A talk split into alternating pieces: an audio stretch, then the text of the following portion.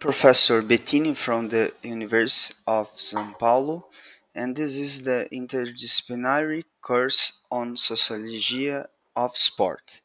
In this four episode series, we will discuss Brazil in mega sport events. The name of this course is The Contradiction of Underdeveloped Nation the Brazil of the sport mega events.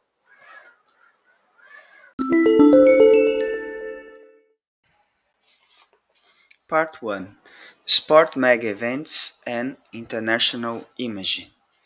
In the years leading up to the 2014 World Cup and the Olympic Games in Rio de Janeiro 2016, one of the Brazilian government's principal concerns was the way in which Brazil would be perceived international, internationally during the event.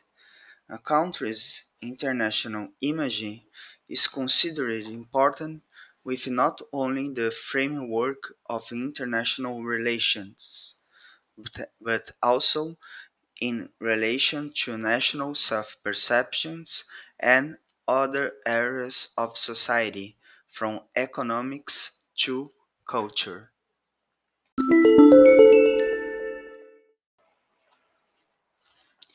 In the specific field of sport, a country's international reputations can be seen as a significant factor in the strategy of sport mega events hosts towards bringing about increases in soft power, whether such strategies are successful or not. In the specific case of Brazil, this use of sport mega event to enhance the host country's reputations abroad carries a particular significance for three reasons. First, the gaze of the foreigner has played a crucial role in the construction of the Brazilian self-image. Second, the Federation International Football Association FIFA World Cup has been integral to foreign perception of Brazil from the 20th century onwards. Brazil became the football nations after winning the World Cup in 58, 62, and 70, and its five titles titles remains the most won by any country. In the last six World Cups, Brazil has won two, reached another final, and finished four once. Additionally, Brazil is the only country to have been present at every Football World Cup Cup so far. Third, Brazil was the first South America country to host the Olympics, which had been held in a developing country only once before. The cycle of mega sport events in Brazil lasted almost a decade, spanning the term of two presidents and an interim president.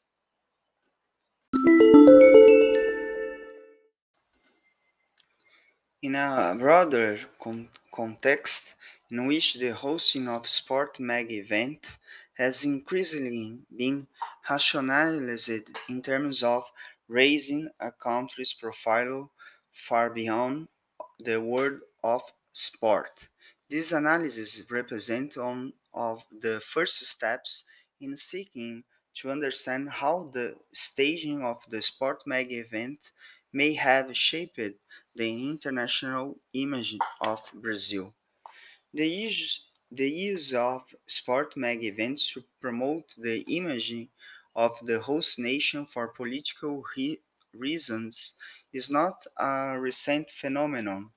For example, the admittedly extreme political agenda of the 36 Olympic Games in Berlin can be understood as a forerunner to those of modern sports mega events, given the Nazi regime's notorious intention to use the event to emphasize the superiority of both the German state and the German people.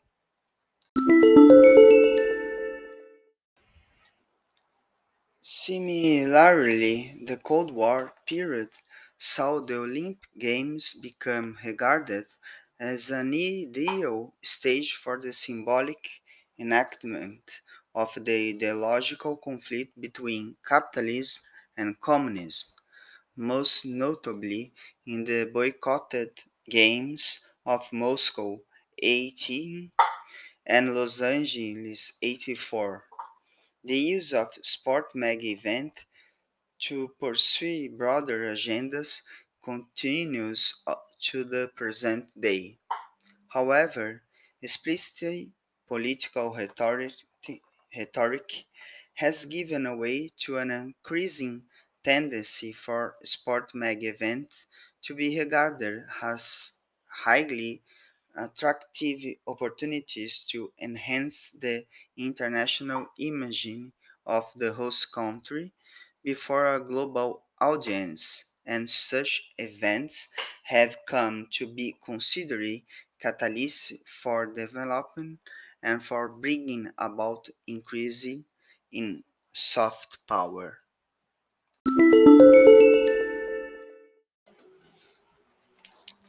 This trend has been demonstrated by the fact that although the International Olympic Committee and FIFA often often has difficulties in securing hosts for earlier editions of their events. Recent decades have seen a willingness from nations more established on the global stage such as the UK and Germany, to invest significantly in both the bidding for and the hosting of sport mega events. The global popular appeal and reach of sport mega events has also increased in tandem with significant developments and communications. The increasing importance of sport mega events on the international stage is arguably underpinned by the fact that sport may be one of the few aspects of modern life that is shared globally in an almost universal fashion with all nations playing according to the same rules and values and attracting an almost universal public.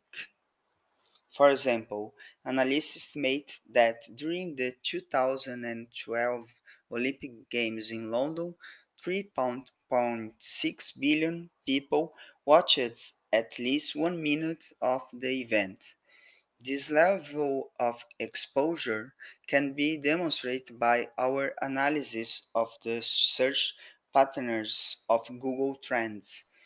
Use the term Brazil and its translations in the language of French, Spanish, and English studied in this research. The search volume of the terms was 60 higher and the previous speaking in English, 40 higher in Spanish, and 47 higher in French during the period of the event.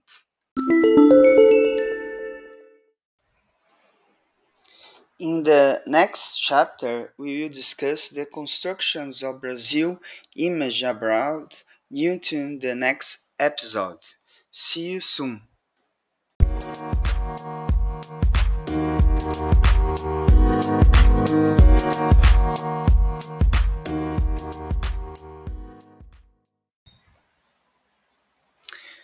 Before I finish, I would like to indicate two readings. Reading indications.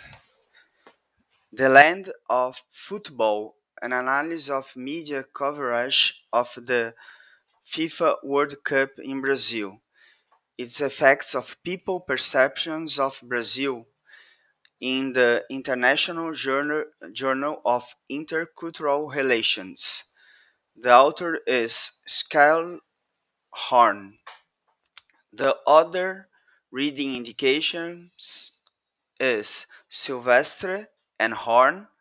The name of the uh, the title of the the book is Brazil, the Olympics and the FIFA World Cup.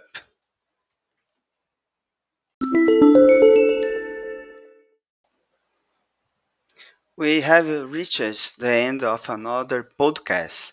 I am uh, Marco Bettine, professor at the University of São Paulo, and you to the next podcast.